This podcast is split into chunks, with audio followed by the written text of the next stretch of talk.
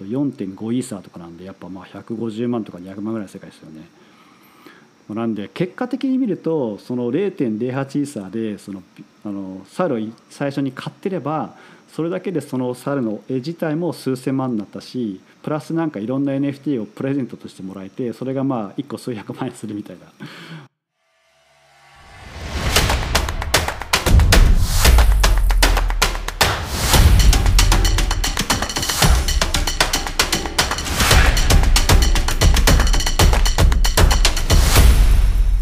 こんにちは。シリコンバレー VC トークホストの野村です。いつも聞いていただいてありがとうございます。第26回になる今回は第4回で一度取り上げた NFT について過去半年間のアップデートを OpenSea や SuperRare といった主要なマーケットプレイスやシリコンバレー VC トークでも2回にわたり取り上げた Axie Infinity や Alien Worlds、Sorare などのゲーム NBA トップショットがリードする collectible そして今後の見通しについては Bored Ape Yacht Club や Loot Project といった最新の NFT プロジェクトに触れながらお話ししていきます。今回もホストを務めますのが GFR ファンドの筒井さんハイクベンチャーズの安田さんそして DNX ベンチャーズの村の3名です。それでは本編をどうぞお楽しみください。ということで早速今日は筒井さんよろしくお願いします。はいお願いしますえー、じゃあ最初にそのなんかオーバービューというかこの半年間の、まあ、大きなそのマクロ的な流れを3つ、えー、トレンドとしてあげるとあの NFT の取引金額がいろんなそのサイトで見れるんですけど、えー、 The Block っていうそのサイトで見ると、まあ、3月あの多分、えー、と前回はその Beeple っていうあの NFT アーティストが書いたその、えーまあ、NFT アートが700あごめんなさい70 million ぐらいであの売れたっていうことで多分それが一番のなんかピークだったっていうような、えー、記憶があるんですけどその時でもその毎週の取引の金額って大体まあ200ミリオンぐらい200億円ぐらいで推移をしていて、まあ、それでもすごくまあ盛り上がった盛り上がったっていう形で言われてたんですけど、えー、それは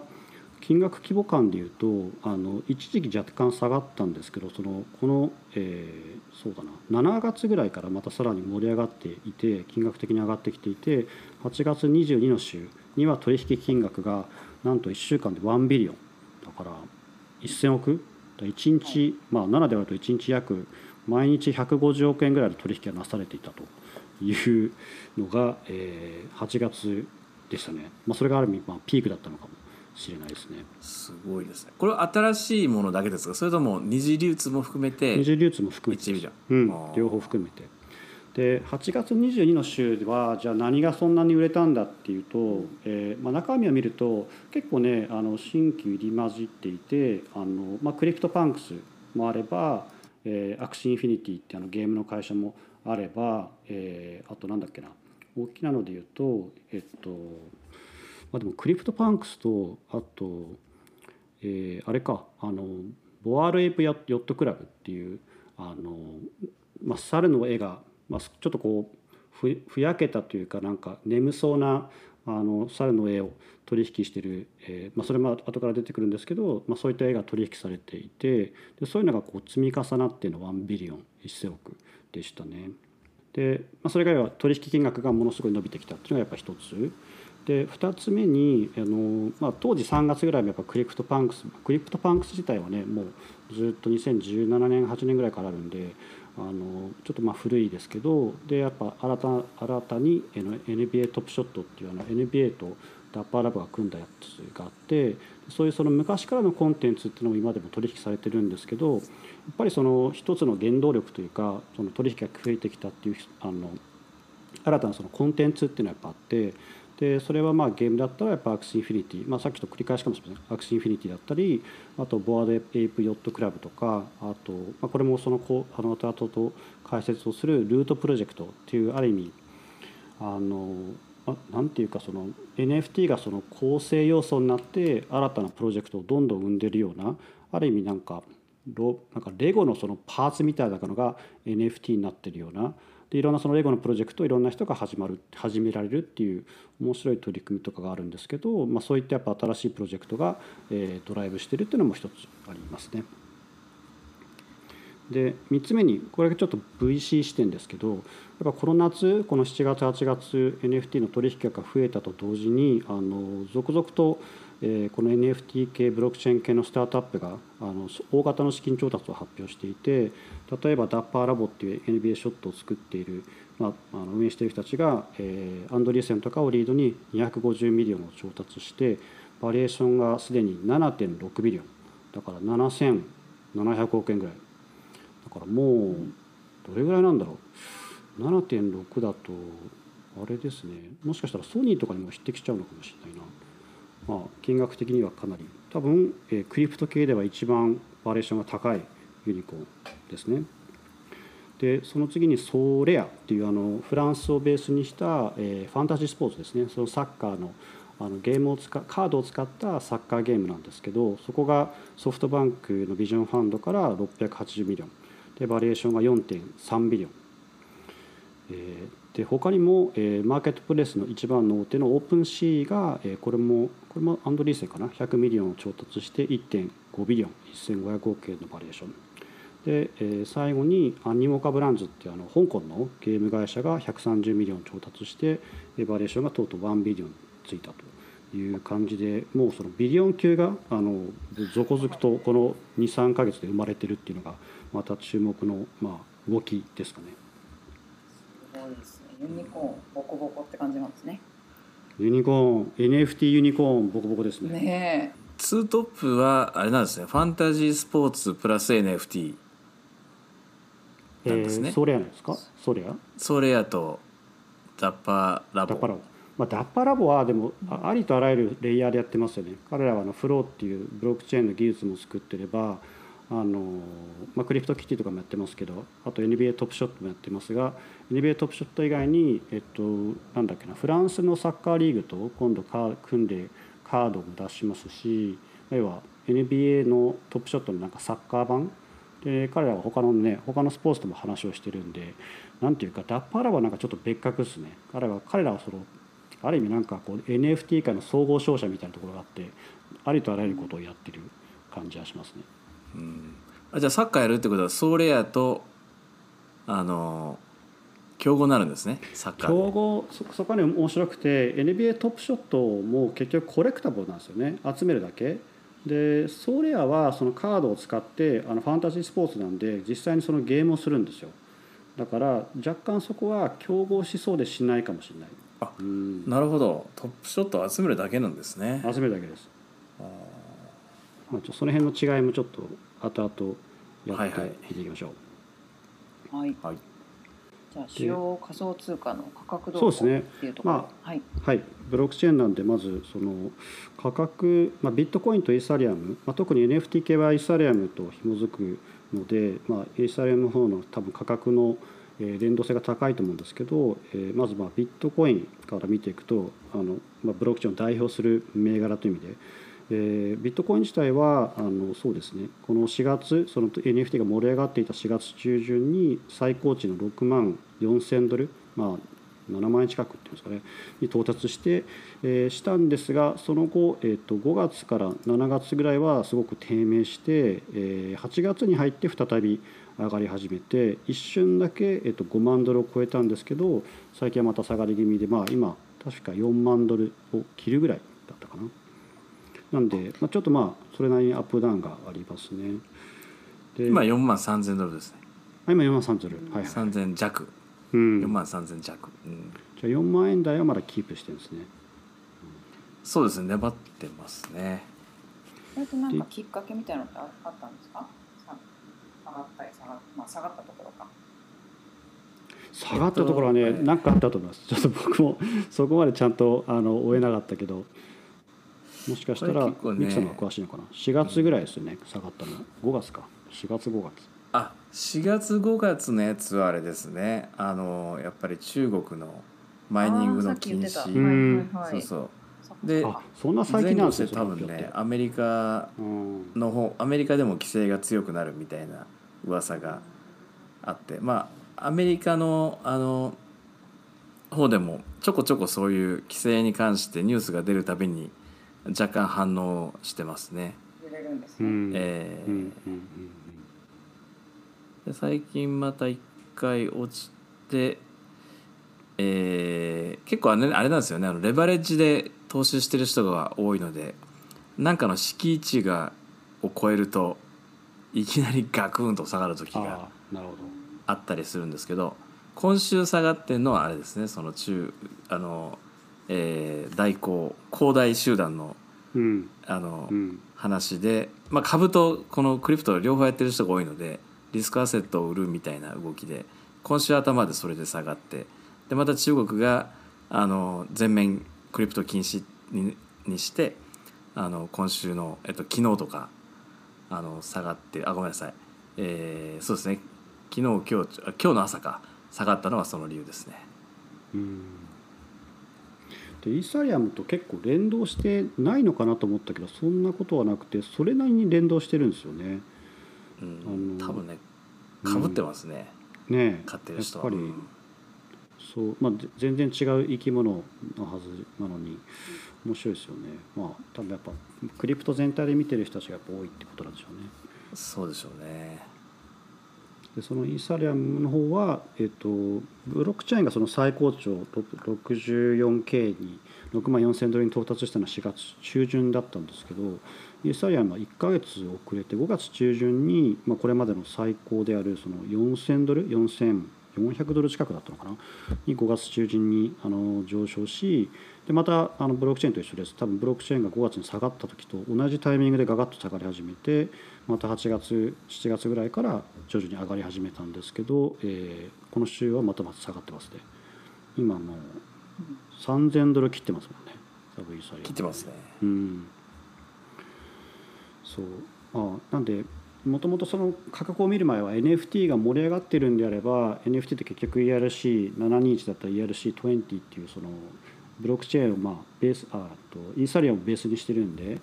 価格も上がってるのかなと思ったんですけど、えー実際はそうでもなかったっていう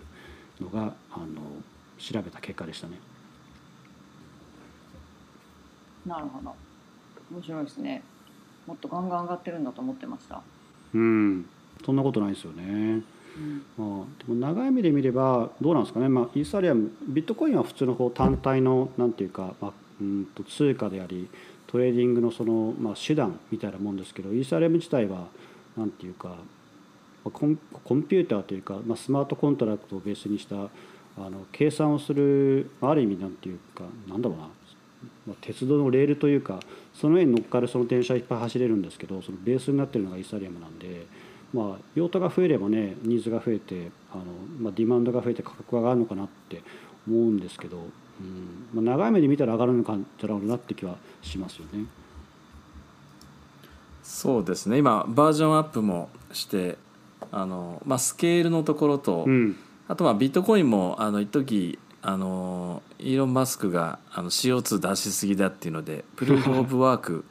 からプルーフ・オブ・ステークにあのイーサも変わるので、まあ、その燃料消費量とスケーラブリ、スケーラビリティとあとガス代が今後のアップグレードで安くなるっていうことが予想されてますので、まあ、その一方でそのカルダノとかあのソラナとか新しいレイヤー1のイーサに競合するようなやつが出てきて彼らが今頑張ってあの NFT なんかでもそっちの新しいレイヤー1のスマートコンタコントラクトを使うあの NFT も増えてきてると思いますのでうん。あの、うん。ちょっと急がなきゃいけないっていう感じだと思いますね。うん、なるほどね。じゃあちょっと NFT のそのトレーディングのボリュームとかを見ていくと、えーまあ、これはさっきそのミキさんがずっと言ってた通りあの primary sales と secondary の両方を含んだあの数値ですね。で例えば1 billion 8月のその22の週に1 billion いったっていうふうに話をしたと思うんですけど割合で見ると、まあ、大きくそのゲーム系と例えばそのコレクタボー NBA トップショットみたいなその,、まあ、その集める収集品みたいなやつで分けると結構なあのまあアクシー PC とかあんな流行ってるんで結構ゲームが多いのかなと思いきやそうでもなくて全般的にずっとアート collectible がそのトレーディングのボリュームその取引金額で見ると多いんですよね。で件数で見てももあのそのけんその傾向はもっと顕著に現れていてほとんどがその collectible なんですよね。そのアートだったり、まあ、この後いろいろ出てきますけどあのそういったゲームには使わないその単純に集めて、まあ、鑑賞して楽しむものってっていうのが結構多いっていうのは少しあの意外でしたね。これからって感じなんですかね？ゲームゲームはそうなんですかね。うん多分コレクタブルというかあの、まあ、コレクタブルの中でも結局 NBA トップショットが圧倒的に件数で多いんですけどあのなんでそういうその身近なものが増えればそのやる人が増えて、えー、取引するあのユーザー数が増えるんででそれによってその件数が増えるんですけどやっぱりそのゲームをやる人たちに比べるとそのコレクタブルを集めて楽しむ人たちがやっぱ圧倒的に、まあ、NBA とかそういったスポーツファンとかも含めると圧倒的に多いってことなんだろうなとは思いますね。あと単価も高いですよね。そうそれもあるんです単価もねからコレクタブルはなんかね安いやつだとそのそれこそあのただのものからあの高いやつはもっとすごい高いのもあるんですけどあのセンサー万別なんですけどやっぱゲームは若干高めになるんであのそこはやっぱありますね。でそのゲームとかコレクタブルに入る前にマーケットプレイスのデータがあったんでちょっと見てみました。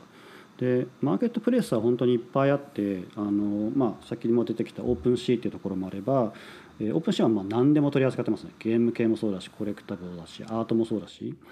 で他にはその、まあ、アート系に特化したそのあのマーケットプレイスがやっぱいくつかあって、まあ、 SuperRare っていうところだったりとか MakersPlace っていうところだったりとか Nifty Gateway っていうところだったりとかそういったところがあるんですけど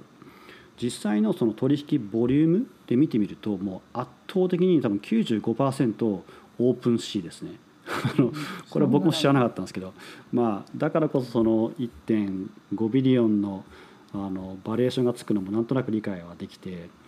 えーまあ、彼らは言ってるのはその手数料を取るんで、まあ、 revenue 多分半端なく大きいんだろうなって気はします。で、まあ、それぞれその簡単に特徴とかそのファウンダーの話をすると、まあ、あのからあんまりこう深くというか簡単になぞると。 OpenSea はそのファウンダー2人いてデビン・フィンザーという人とアレックス・アタラっていう人ででこのデビン・フィンザーは彼が CEO なんですけどもともとは Pinterest のエンジニアだったらしいんですね。で2017年に創業してあの2018年の YC に参加しで、まあ、前話したかもしれません。僕とかはあのすごい投資したかったんですけど当時はまあ oversubscribed であの投資ができず、まあ、 oversubscribed って言っても、えー、と金額的には2 million しか当時はあの調達してなくてで、えー、その後あの今年の3月に入ってあの Andreessen がリードで23 million。のシリーズ A を調達し73 million が、えー、の valuation。ただその4か月後にさっきの話ですね100 million のシリーズ B で1.5 billion のポストマネー。まあなんですごい、いきなりこの4か月でバリエーションが何倍なんだろう。20倍もっとか ありえない。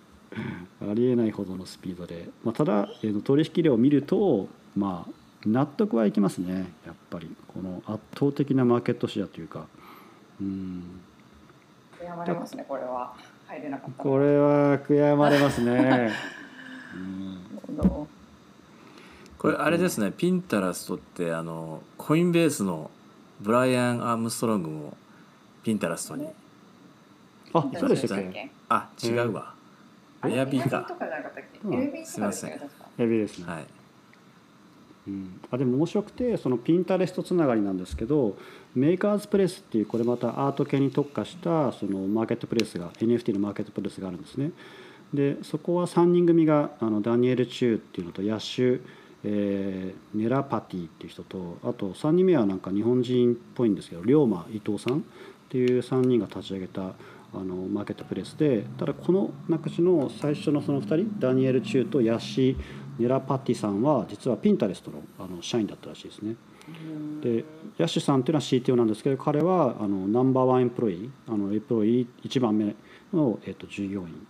で、えー、もしかしたらだからこの接点があったんですよね。このデビン・フィンザーという OpenSea のあの、えー、ファウンダーの人と Pinterest つながりなので。でちょうど同じ頃に始まってるんですよね。 OpenSea が2017年に創業してて2018の YC に参加してるんですけど、えー、2018年の YC っていうのはその春 batch なんで3月に卒業するやつ。で MakersPlace はちょうどその彼らが OpenSea があの YC に入ってる頃にあのベータ版を立ち上げてで public launch は2019年の4月約1年後。で,、えー、で彼らは、えっと、2019年の4月その public launch をした時に Uncork Capital 昔でいう、えっと、なんだっけソフトバンクじゃなくてソフト SoftTech そう。SoftTech をリードに2 million の資金調達をしでつい先月8月にあの Bessemer と Pantera が co-lead で、えっと、30 million のシリーズ A を調達してますね。なんでここもまああの大きな大型調達。まあ1 billion とか多分いかないと思うんですけど、まあ、数百 million ぐらいの valuation で多分調達をしていてで、えーとまあ、最後の SuperRare っていうところもこれもあの MakersPlace みたいにアートに特化してるんですけどあのこれらは、えー、 ConsenSys 出身の人たちかな。ファンジョン・クレインっていう人とジョナサン・パーキンっていう2人の人が始めて、えー、彼らもほぼ同じタイミングですね。 OpenSea とかと。2017年創業。2018年にウェブサイトローンチ。で、えーと、彼らも、えーと、今年の3月にワンコンファメーションっていうあのえーまあ、クリプト系の VC をリードに9 million のシリーズ A を調達していて、えー、59, ミリ59 million の post-money の valuation。でちょっと面白いのはこのワンコフォーメーションはあの OpenSea にも出資をしていて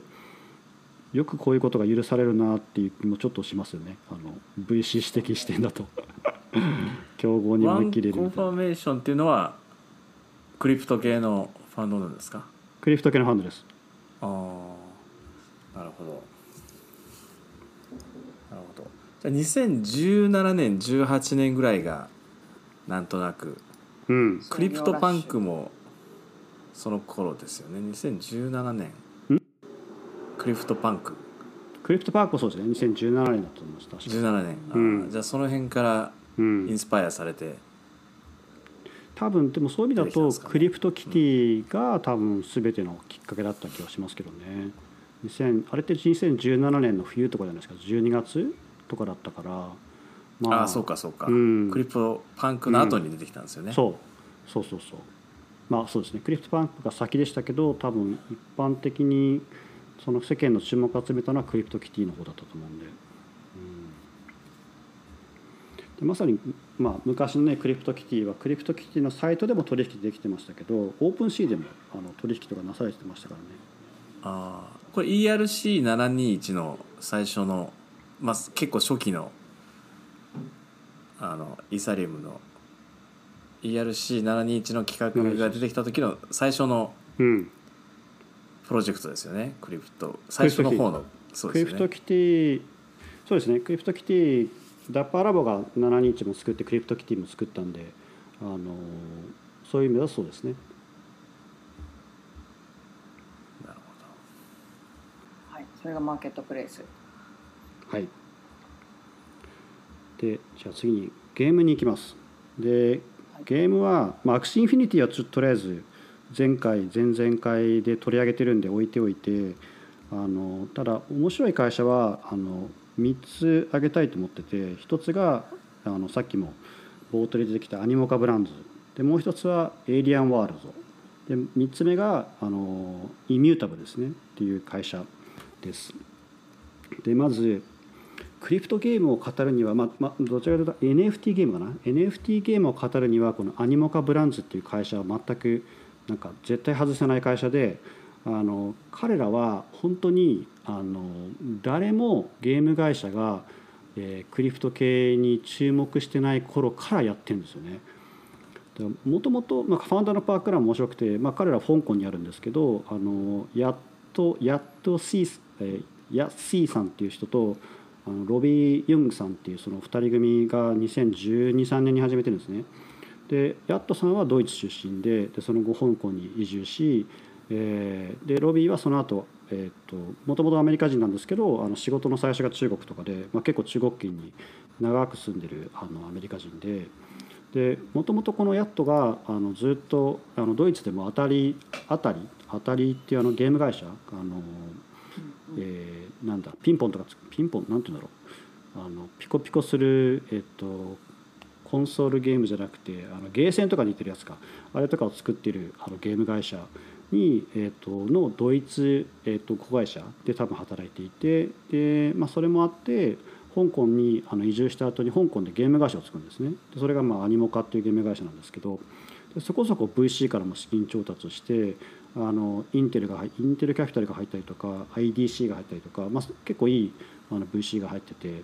で多分そこから発展解消する形なのかなんかスピンアウトする形なのか分かんないんですけどアニモカブランズをそのロビーと一緒に2014年にあの設立をして、えー、どういう経緯か分かんないですけどなぜか1年後の2015年にはオーストラリアの証券取引所に上場をするんですね。設立1年後。ですね で彼らはやっぱもともとはそのモバイルゲームをずっとタワーディフェンス系のあの、まあ、スマホのゲームをずっと作っていて、まあ、そこからの多分その、まあ、レベニューがありその利益があって多分そういったものをベースに上場がしたんだと思うんですけどでただ2018年ぐらいからこのブロックチェーンでまさに多分タイミング的には、えー、このオープンシーとかと、まあ、クリプトキティとか多分一緒なのかもしれないですね。2018年頃からブロックチェーンに完全に、まあ、完全にというか注力をするようになって、えー、まずあの今でもちょっと話題のサンドボックスっていうあのメタバース系のクリプト系のメタバースの会社をこれはアメリカの会社なんですけどまず子会社化しで2019年にはあのアクシーインフィニティの最初のシードラウンドっていうのをリード投資をしで他にもいろんなそのあの世界中のゲーム会社を買ってはあの彼らはそのブロックチェーンゲーム化してトークンを発行しで新たにそのまあゲームを組み替え直すというかそのなんていうか生まれ変えさせるようなことをやってるんですよね。でなんでさまざまな会社、まあ、ありとあらゆる100社以上に、まあ、買収もしてる出資もしてるしでその出資をした会社のトークンの発行とか設計を全て裏でまあ手伝ってあげるっていうのが彼らのモデルでで、まあ、それをまああのそのビジネスがそこ伸びていって、まあ、アクシーに一番最初に行ってますからね それだけでも相当なその利益だと思うんですけどでそれをまあ、まあ、テコにというかベースに今年の7月にこの130ミリオンをコインベースベンチャーズとか結構クリプト系の VC からあの調達をして1ビリオンぐらいのバリュエーションに今はなってます。なんで結構最初の頃のゲームを NFT ゲームを支えた、まあ、今でもそうなんですけど支えてるあの人たちっていうふうにあの言っても過言ではないなんかこう NFT ゲームの母みたいな人たちですねこの人たちは。それ 100, 100社ぐらい買収して100個ぐらい全部その NFT ゲームを大量に生産したってことですか？あ100社はねあの買収した会社と出資した会社合計したケースです。買収をしたのは多分20社とかだと思いますあなるほど、うん、じゃあアキシーなんかはもう最初から NFT だったんですよね。最初から NFT そう。はいはい。サンドボックスは最初はスマホゲームででそれが NFT 化されたそうなんですか。うん。大改造ですね。大改造。でまあそれがヒットしてますからね、まあ、ヒットというか人気になってるからね。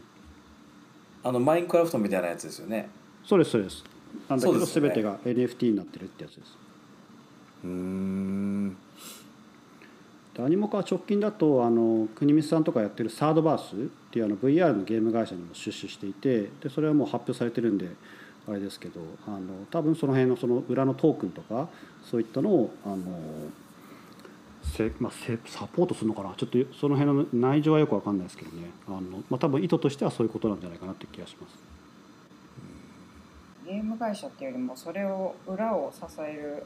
プラットフォームみたいなのを目指目指してるというか、まあ、それになってるって感じですよね。ねまさに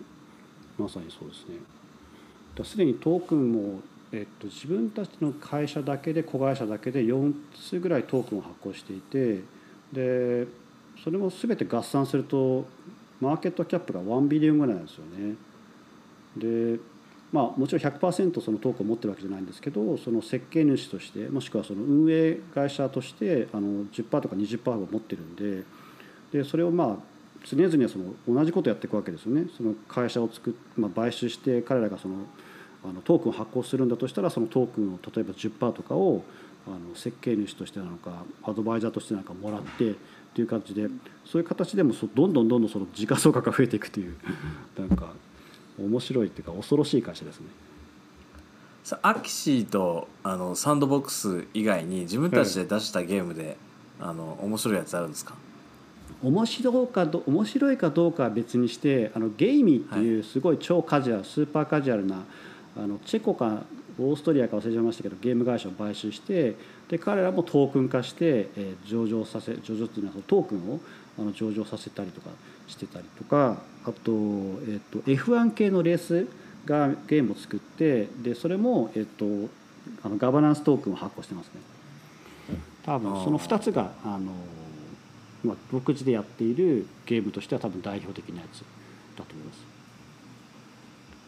それゲームでゲームの中のゲームで勝ったらもらえるやつみたいな、うん、あのスムーズラグポーションみたいなやつは出してないんですか？出してないと思います。そこまではまだやってないと思います。ガバナンスだけなんですね、うん、うん、ガバナンストークンだけだと思います。はい。でそれがアニモカブランドですね。でえっと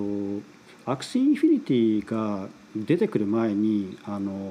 実はものすごいその流行ったというかその取引量で見ると圧倒的だったゲームが実はあってでそれがこの「エイリアン・ワールズ」ワールズっ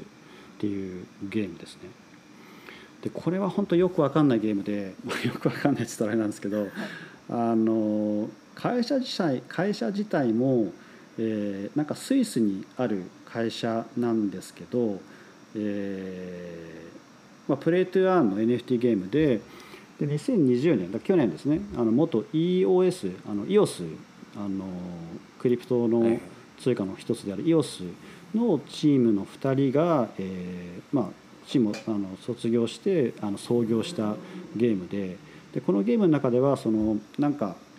いくつかのその星があって、まあ、エイリアンなんでその星があってそのいろんな星に行って、えー、あのトリウムって言われている、まあ、これがそのプレート1のその TLM っていうあの、えー、と取引されている通貨になるんですけどマイニングをし合いやし合うゲーム。なんでまあなんで敵に会えば敵というか他のユーザーとの奪い合いになればそれはなんか戦戦わなければいけないし、まあ、知らない星に行ったらそのなんかモンスターがいてそのモンスターとも戦わなければいけないしみたいな感じでいろんなその、まあ、バトルもあればその、まあ、チャレンアドベンチャーみたいなのもあって、まあ、そういった感じであのそこそこユーザーがいて、まあ、そこそこっていうか結構ユーザーがいてあのウェブサイトでも全て公開してるんですけどあの公開してるんですけど DAU で大体30万人弱。で、えー、登録ユーザーはもう340万人。なんでそれなりの そこそまあそ結構すごいですよね。DAU30 万とか言ったら。うん。やったことあります？やったことはないです。今回やろうとしたんですけどよく分かんなくて途中で断念しました、えー、ああなんか不思議な不思議なゲームですね。あの、うん。話を聞いてるだけですけど。でもまあプレート1なんですよ。プレート1なんでまあそのマイニングするとトリトリリウム？トリリウムっていうのがまあもらえてそのトリリウムは取引所であのトレードされてるんで、えー、と現金化もできるっていう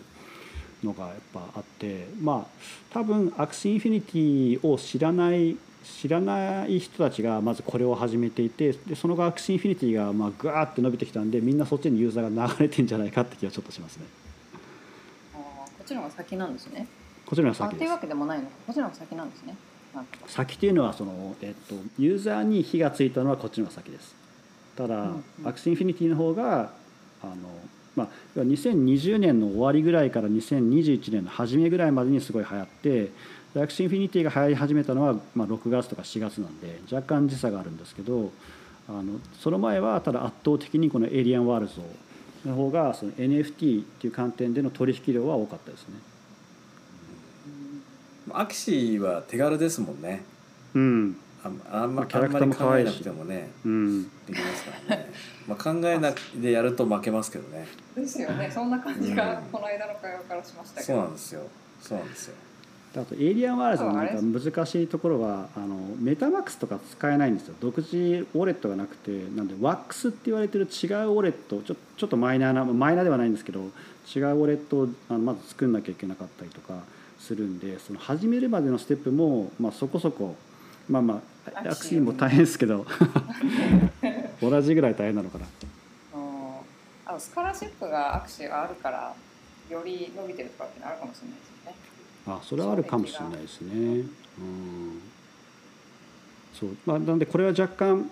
あの、まあ、アニモカはそのある意味その、ね、野村さんもあの言われてたそのプラットフォームみたいになりつつあるんですけどエイリアンワールズは、まあ、あるたある意味こうコンテンツの一つで、まあ、若干こうアクシーインフィニティに取って代わられてる形になりますね。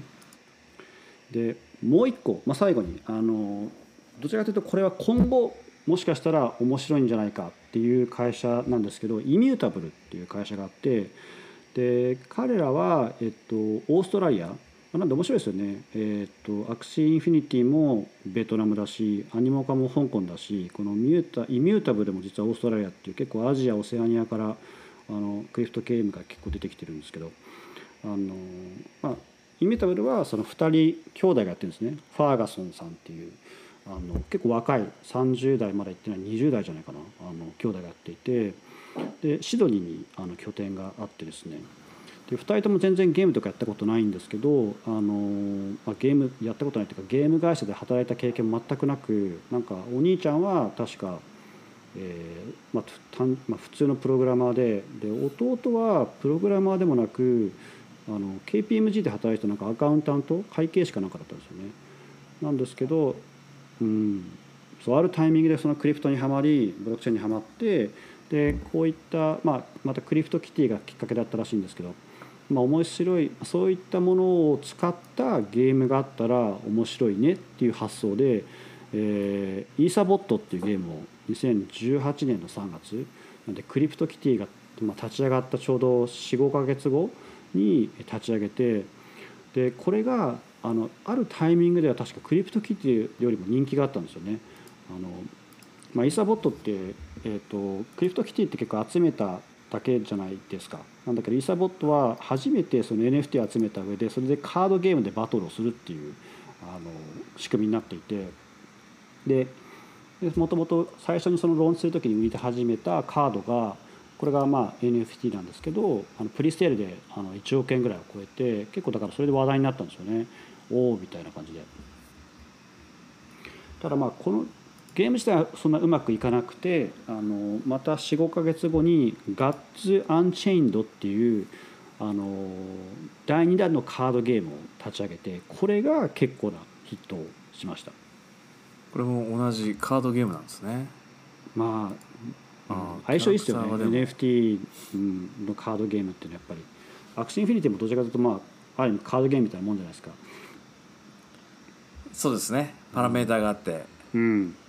そうなんで Gods Unchained はすごく人気があってまあは、うん、あんまり日本だと馴染みがないんですけど Hearthstone のまさにクリプト版みたいな感じなんですよね。でいろんなその、えーと、パラメーターというか、まあ、強さとか、まあ、特性を持ったカードを集めて相手と戦うっていうゲームで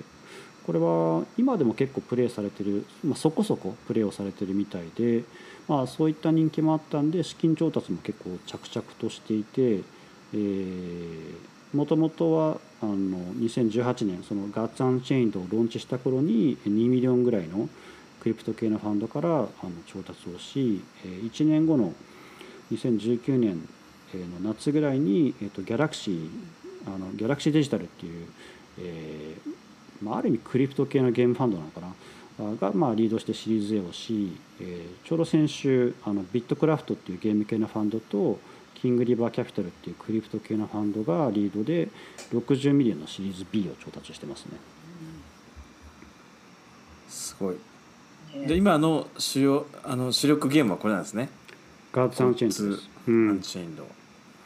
ただ彼らはあのカード好きにはたまんない感じですね。そう見る見るって感じはなんかこうなんていうかふ古臭い古臭いなんていうんだろうななんかそう、デザインとか面白いですよねいい感じですよね古臭いって言ったらだけど 昔っていう古臭いあのなんていうか、まあ、ハートストみたいな感じですね。可愛い感じじゃないですね。違いますね。でここはただイミュータブルはあの目指しているのはどちらかというとアニモカブランズとかダッパラボに近くて、えっとまあ、自分たちでそのカードの,、まあ、あの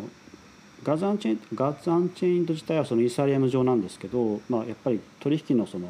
あの速度とかに限界があるんでアクシと同じですね彼らも独自の浪人っていうサイドチェーンを作ったように彼らもイミュータブルっていうあのイミュータブル X っていう独自のあのイーサリアム上の、えーと多分サイドチェーンとは違うその第2のレイヤーみたいなその2つ目のレイヤーを、えー、作ることでその取引自体を高速化しようとしていてでそれを、えー、と他社にもあの他の会社にも使ってもらうっていうような動きをし始めようとしてますね。まあ、それ辺があの主要なゲーム会社あの NFT ゲーム会社で、まあ、最後に挙げるとしたらソーレアなんですけどここはあのこれまで話していた会社とちょっと違ってそのファンタジースポーツって言われてる分野でファンタジースポーツっていうのはユーザーが自分たちで好きなその実在するプレイヤーを選んでそのプレイヤーはあの特定のチームに縛られずに A チームの誰さん B チームの誰さん C チームの誰さんみたいな感じでチームを組むとその実際のプレイヤーが、えー、と実際の試合で得点した場合にポイントが加算されてチームとしての点数が出てその点数をベースに他の人たちとこうあの競い合うっていうファンタジーそういう,、まあ、そういったその形態のやつをファンタジースポーツって言うんですね。で彼らが面白いのはそのファンタジースポーツとその実際にそのカードを集める時に大抵はそのカードってタダだったりとかするんですけど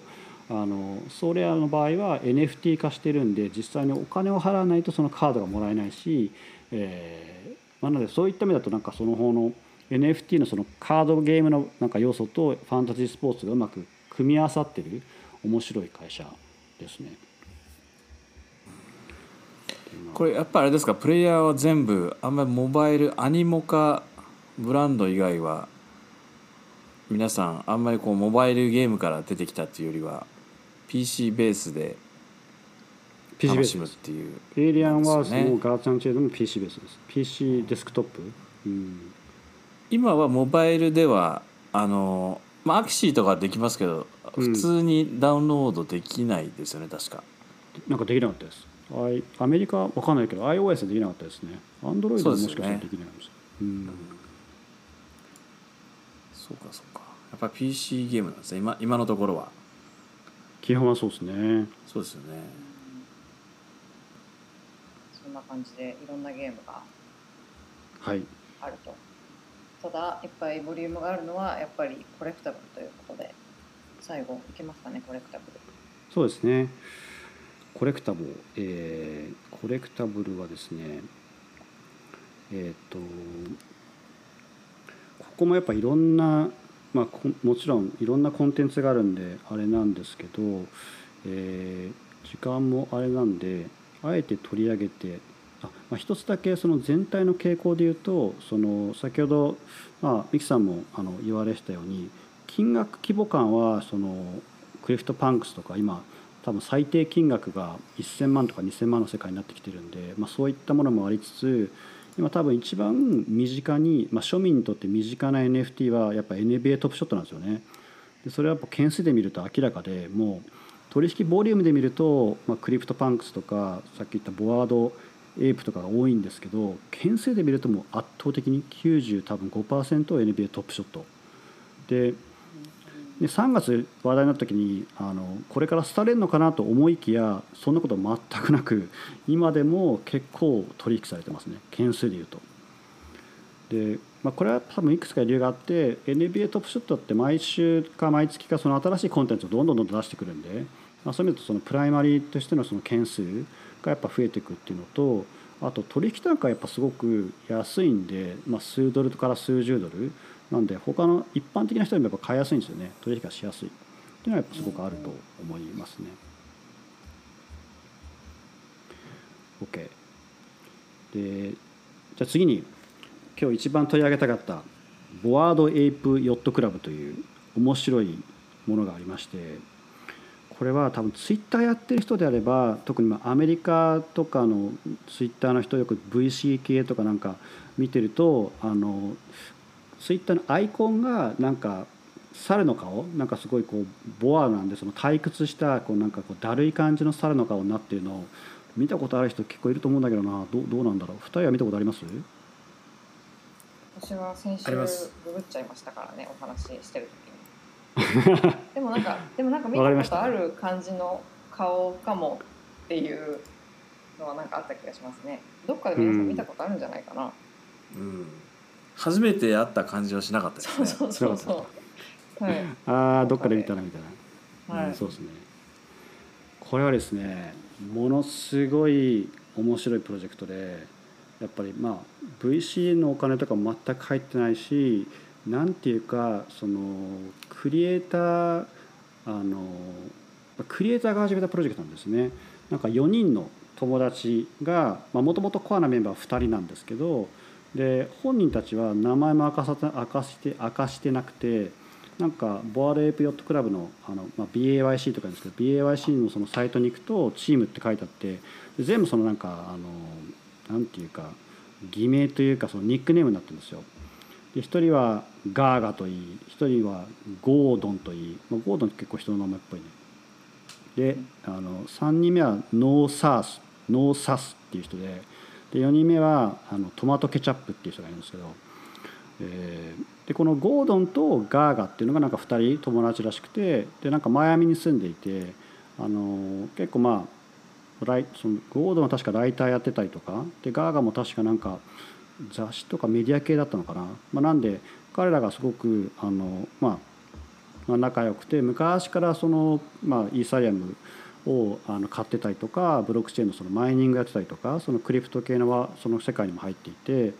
で彼らがそのまあクリエイターだったんで、まあ、いろんなこのこのブロックチェーンを使って何かをしようとしてもあの、まあ、エンジニアではなかったんで何もできなかったんですけどあの、まあ、他のプロジェクトを見た時になんかヒントがあったらしくなんかこういうそのそのクリプトのそのアートをえー、うまく使うことでなんかエクスクルーシブなコミュニティを作ろうって思ったらしいんですね。で、まあ、なんでその2人のその友達そのノーサースとそのトマトケチャップって人を誘って、まあ、2人エンジニアなんですけどあの4人組でスタートしてでそれがまあ今年の頭ぐらいなのかな。でそこからなんかいろんなその A のデザインとか考え始めてでまあ彼はクリエイターなんであの、まあ、なんで猿にしたのかよく分かんないんですけど、まあまあ、テーマは猿だと。でそのサイトに行くとものすごいこう世界観があるんですよね。でなんかイメージはそのなんかヌーあのジャングルの中にあるなんか汚いバーみたいななんかバスへのバーみたいなのが一応そのイメージででそこにこう集まる人たちっていうのがその猿でその猿を、えーまあ、アルゴリズムを使ってこの一定程度その自動蘇生をするんですけど1万種類作ってその1万種類を、まあ、一つたりともその同じものはないっていうそのものを作ってでそれを、えー、今年の7月30日にローンチをしてで最初はタダだったんですよ。まあ、ただ、まあ、ただではないか0.08イーサなんで約どれぐらいだろううん2 3 0ドルみたいな世界なのかな当時だったら。でそれを1万種類なんで早もん勝ちでそのそのサイトに行けば誰でも、まあ、 MetaMask みたいなそのウォレットがあればあのミントができて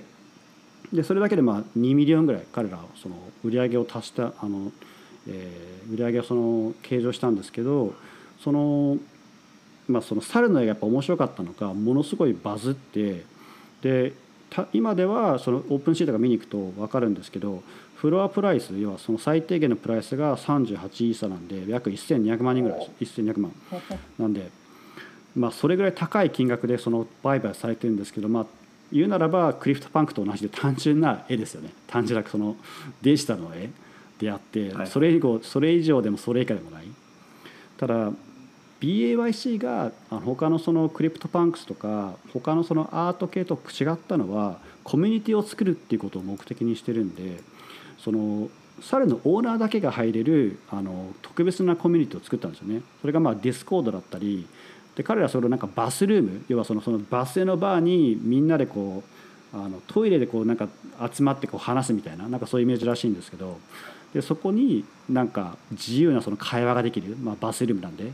でなんだけどそのメンバーオンリーその猿のオーナーだけで今確か1万種類あるんですけどオーナー自体は6,000人とかなんで1人の人がなんかやっぱ複数持ってるケースがやっぱ多いっぽいんですよね。ででそれだけで終わらなくてでそのオーナーに対するそのベネフィットっていうか何て言うんだろうなその、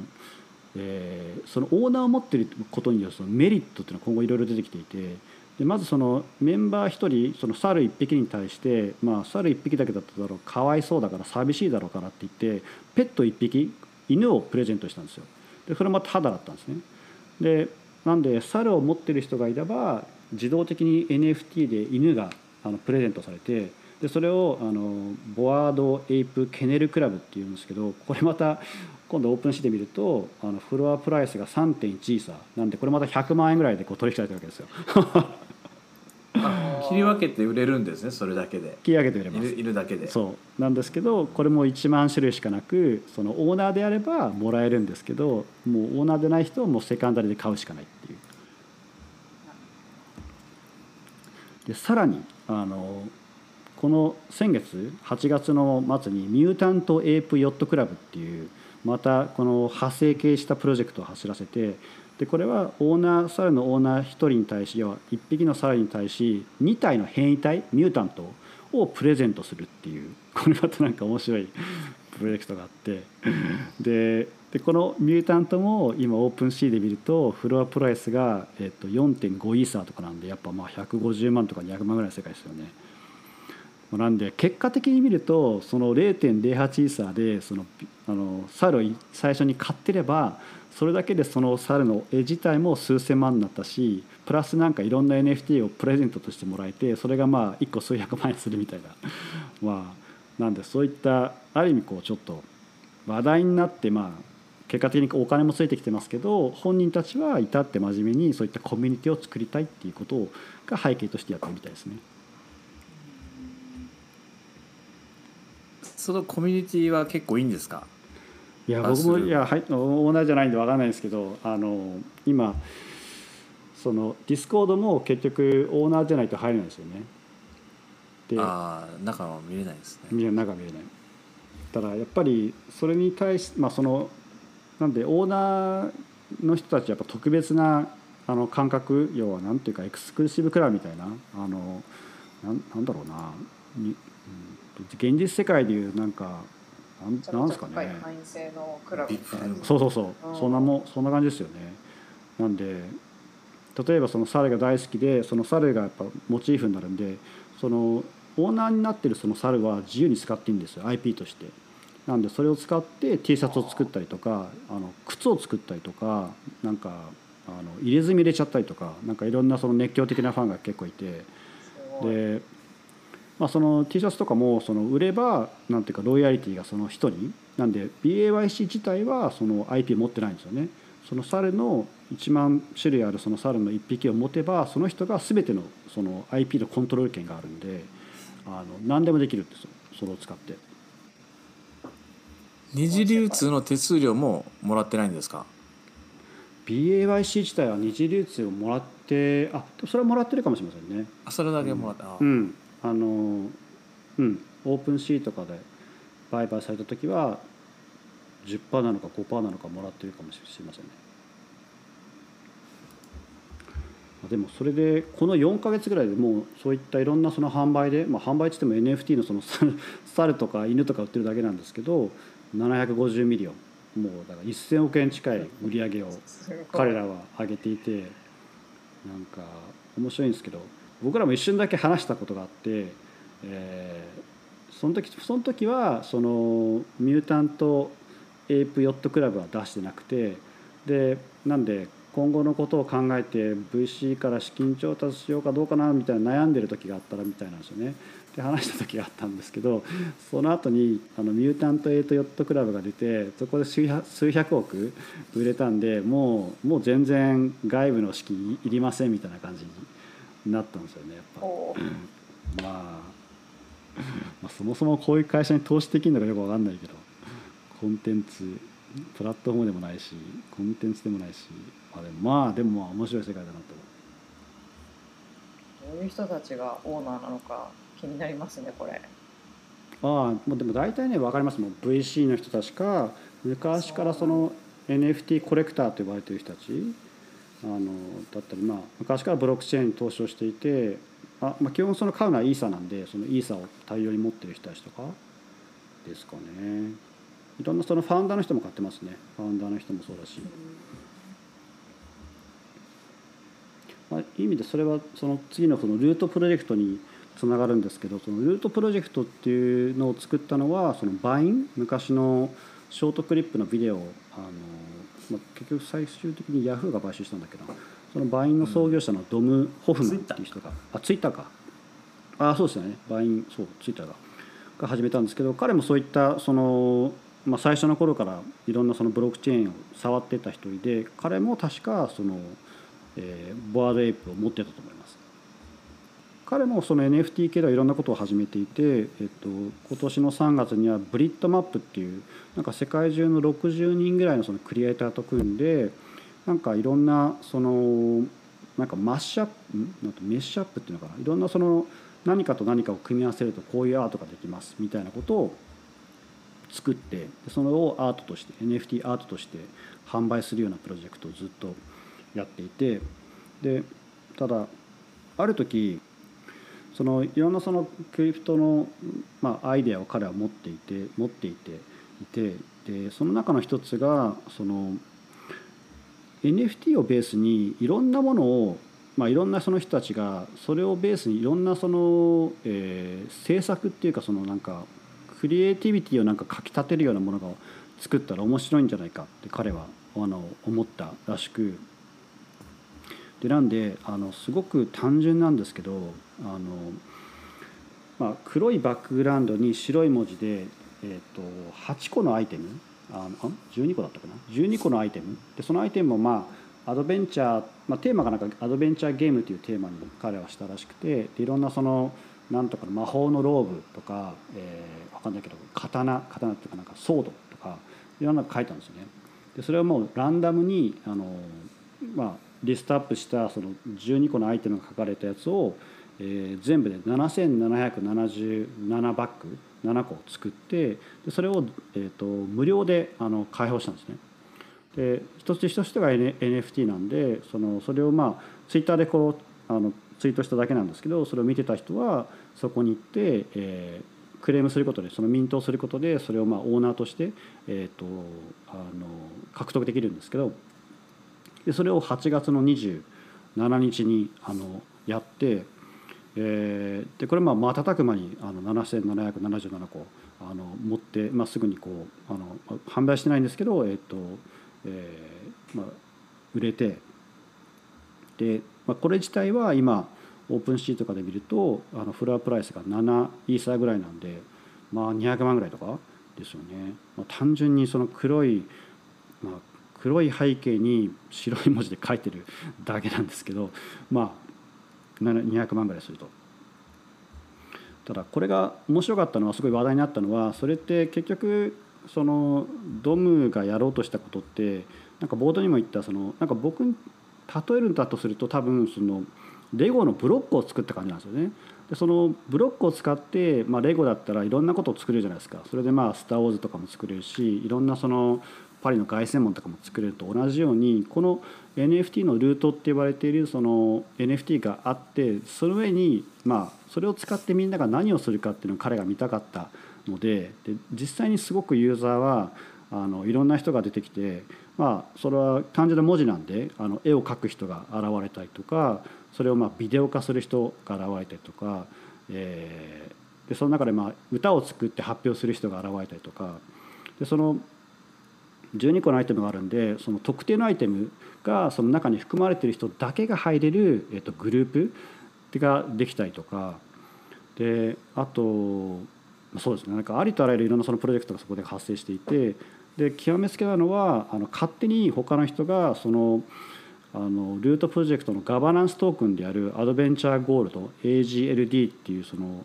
アドベンチャー、えーと、ガバナンストークンを発行してでそれが今あの Binance とかで取引されていて、えー、マーケットキャップが200ミリオンぐらいついてるみたいな感じですね。なんかこれもこれようわからんみたいな。これなんかそのあの剣とか帽子とかいろんなアイテムが書いてあるとするじゃないですか、うん、それでまあそれを見てこういろんな絵を描いたりとかする人がいますと。で、はい、それを買った人もらまあ、それがこう取引されてあの今200万円ぐらいというお話だったんですけど、うん、それを持っているとなんか将来例えばゲームができてそのゲームの中のアイテムの決める権利があるとかそういうのとは別に関係がないんですね何か将来約束されてるわけじゃないんですよね。全くしてないです。全くしてなくてただその創業者のドムはそういったことが行われたらいいなっていうそのある意味これがまあ人々のクリエイティビティをかきたててこのルートがもしかしたらその1枚のルートからあるキャラクターが出来上がってそのキャラクターが分かんないけど将来のそのミッキーマウスになったらそのルートそのそのもののルートの NFT を持っている人が IP オーナーになるじゃないですか。だからそういう世界ができたら面白いねっていう多分発想はあったんですけど、えー、それ自体は彼は別に仕掛けてもないしあの約束もしてないですね。もう自由なんですね。自由なんです。もう本当に自由なんです。何やってもいいみたいな。ところが、うん、面白いですよね。まあ面白い、うん、面白いとしか言いようがないというか、うん、すごい、まあ、いろんなことができるんだろうなってその可能性が広がってる感はすごくなんとなく理解できますね。でそれがまあ A じゃないですかでその音楽版っていうのが今発生していてでそれがあのチューンズプロジェクトってやつなんですけどこれも結構著名なミックスパネルの創業者で現在マイティアップっていうあの、えー、グル、まあ、Google のあじゃない Chrome のあの競合にあたるようなあのブラウザアプリなのかな？でそれを作っている人が始めたやつでこれもまあ同じようなコンセプトで AI が勝手にそのジェネレートした作った、えっとえー、歌の名前ですね。歌の名前を勝手に作ってでそれを、えっと、NFT, NFT として販売をし始めたっていうのが今年のあごめんなさい今月の初めぐらい9月8日にそれが始まってでそれはなんか歌詞、えーと、歌のタイトルだけなんでその例えばなんだろうな、えーと、カバーになるような絵もなければあの歌もなければ歌詞もないみたいな状態なんですね。でそれをあの、まあ、いろんなユーザーがそれを作ってくれるっていうことをまあ期待してでそれをあの、まあ、プロジェクト走らせた人たちはあの、まあ、発想は一緒ですねそのレゴブロックのレゴあのブロックを作ろうみたいな感じであの、まあ、ルートプロジェクトがそのテキストだったとしたらシュンプロジェクトは、まあ、歌詞のタイトルあの歌のタイトルっていうそういう違いはあるんですけどただ発想はそのコミュニティを作ってそのコミュニティの人たちがまあクリエイティブになってその上から何かできたらいいなっていう発想のもとでやっているプロジェクトですかね。これもコンピューターが作ってるんですね。これもコンピューターが作ってます。これ売れてるんですか？これは安いです。これはね0.04イーサ僕も1枚買っちゃいました。0.04イーサとかだからまあ100ドルいかないですね。でもこれを買ったその僕の投資先の一人が、えっと、勝手にあの自分のそのタイトルから、えっと、歌を作ってそれを発表したりとかしててで知らない人がその歌手あ、えっと、タイトルからあの絵を発送して要は CD のこのカバージャケットみたいなのあるじゃないですか。そのカバーになる絵、はいはいはい、であれをあの作って発表するみたいなことが実際に行われ始めてますね。で歌を作って歌った人が売れたらお金が入ってくるっていう仕組みはこれから作んなきゃいけない。そうそうそう。それもその仕組みはないです。ないんですけど一応そのあのチューンプロジェクトのところに行くとあの歌が歌とその自分が持っている、えー、チューンっていうかそのなんていうの？ジャケット？あのタイトルしか書いてないジャケットがあの紐づくような仕組みはそのサイト上にあってなんであのそれをじゃジャケット買ったら中身コンテンツは自分で作って自分で紐付けられるよ。そしたら多分それを販売とかできるんだと思うんですよね。NFT として。なるほど、まあ、新しいあれですねもう経済圏っていうかプラットフォーム、うん、音楽流通の仕組みですすね。うん、そうですね、まあ、でもそれを本当に目指してるのはあのあのブラオっていう、えっと、DJ あの3月ぐらいにも自分のオリジナルの歌をあの NFT 化して売った人がいてでその人がまさに先月先週先月か8月に立ち上げたローヤルっていうそのサイトがあってでそこは本当にその歌手が、えーと、自分のその、まあ、歌手というかそのアーティストが自分が作った歌っていうのを、えー、本来であればその音楽会社を見つけてとか作詞家とか作曲家とかいろんな人が入ると思うんですけどそれも全てあのす,、まあえー、すっ飛ばしていきなりそのある個人がもしくは個人の集団がオーナーになれるその IP というかその歌の、えっと、オーナーになれるっていう仕組みを、えー、作ろうとしてますねでそこがなんかファウンダーズファンドとかからあの出資を受けてます。時間も結構オーバーしちゃったけど最後に一つだけ言っていいですか？これはあの一番この前この前かこの前の前か忘れましたけどそのあの安田さんがこれから儲かるおすすめのプロジェクトはないかっていう話があったと思うんですけど、えー、儲かるかどうかは分からないですが、まあ、これはあのなんかねあの、まあ、他の他のポッドキャストでよく言ってこれは投資のアドバイスではなく全ては自己責任において 買ってくださいっていうのはもちろんあの入るんですけど、えーまあ、プラス僕らの投資先の宣伝でもあるんですけどあのデジタルスニーカーを作っている RT ファクトが今アキラプロジェクトっていうのを走らせてるんですね。アキラプロジェクト何かっていうとアバターなんですよ。3D アバターなんですよ。で今いろんなその,、えー、のリークというかえっ、と全部で2万種類作るんですけどその2万種類を、えーまあ、ちょこちょここうなんていうかあの出しなんていうかあのリークをしていてコミュニティにリークをしていて結構すごくあの盛り上がってるんですけどで彼らがやろうとしてるのはその1万個あ2万種類2万 ,2 万個2万種類のそのアバターをまず2つのグループに分けて1つのグループはこれまでの RT ファクトが発表してきたスニーカーだったりいろんなそのコンテンツがあるんですけどそれを持っているオーナーこの辺の発想ってあの BI BAYC と一緒なんですけどそのもともとの前のコンテンツを持っていればタダでえー、上げます。タダでというか0.03イーサとかなのかな。で、えー、と買えます。で残りの1万は1万種類に関しては普通に一般的に、オークションするのかな売り出しますとか言ってたけど、ま、なんで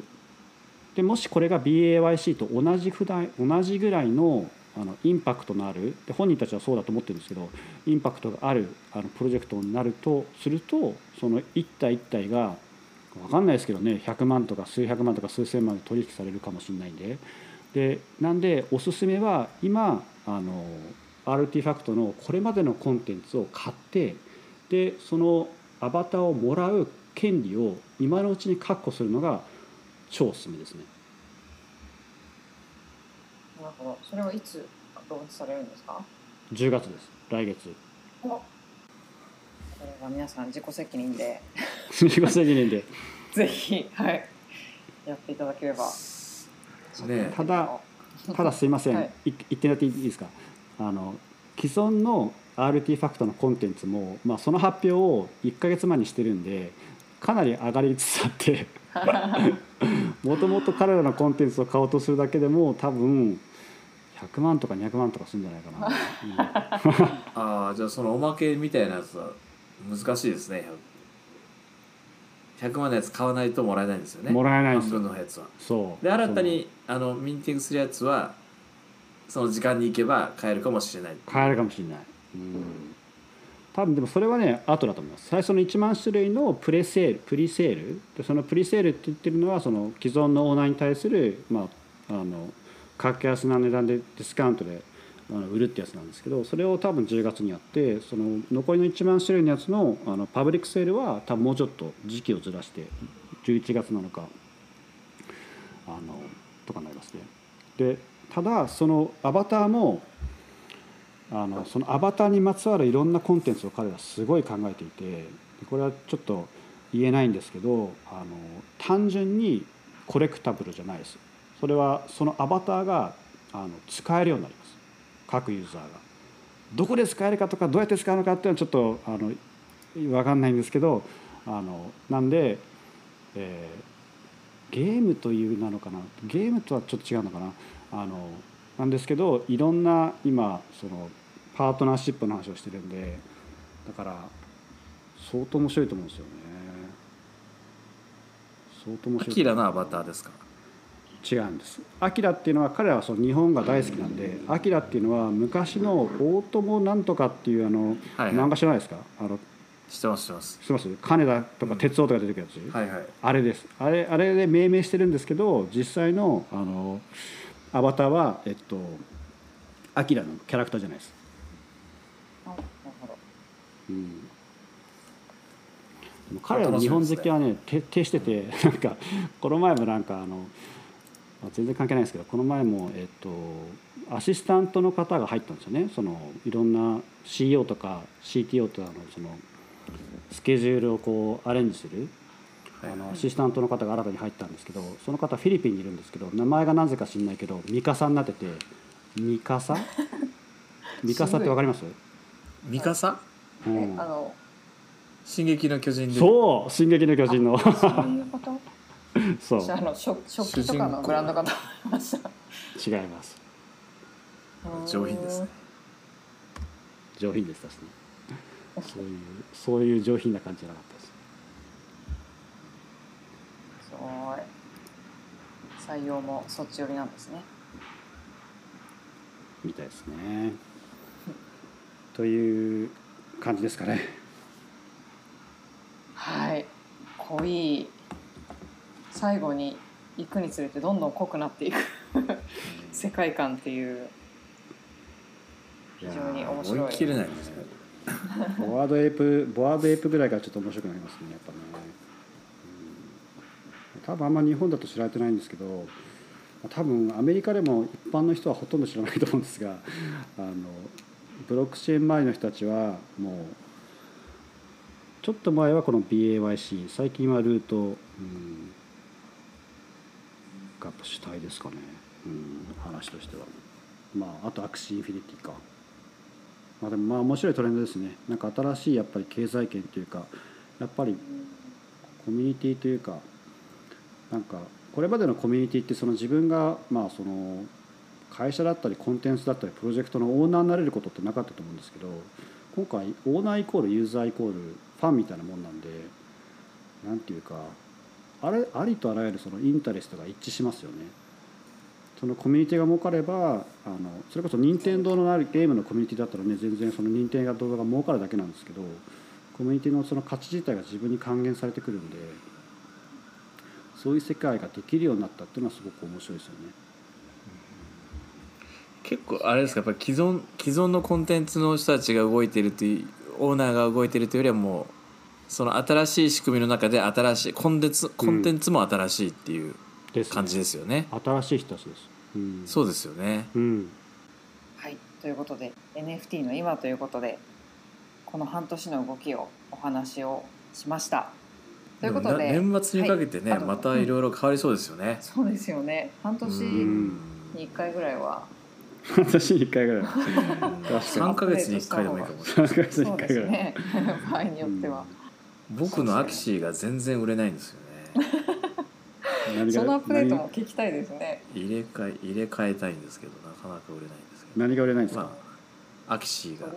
アクシーがね。アクシーが売れない。ということで皆さん次回もお楽しみにミキさんの握手が売れてるかどうかも含めてアップデートさせていただきますそうですよね。めちゃくちゃ売れてたりして。めちゃくちゃちょっと三匹ですからね。うん二匹入れ替えたいですけどね。はい、え次回はですね、えー、と来週1週間後10月2日日本時間の10月2日9時から、えー、DeFi ということでおお、そうだ。はい楽しそうなやつですね。そうですはいねね、クリプトの話が多いんですけど、またクリプトで DeFi のまあ歴史歴史ですね。 DeFi のまあこのあの3年ぐらいの歴史を振り返りながらたくさんいろんなものが出てきているので、まあある程度なんかどういうふうにこれまで進展してきたかっていうことが分かると新しいものが出てきた時にあこれはこの問題を解決するために出てきたんだっていうのがなんとなく分かるかなと思いまして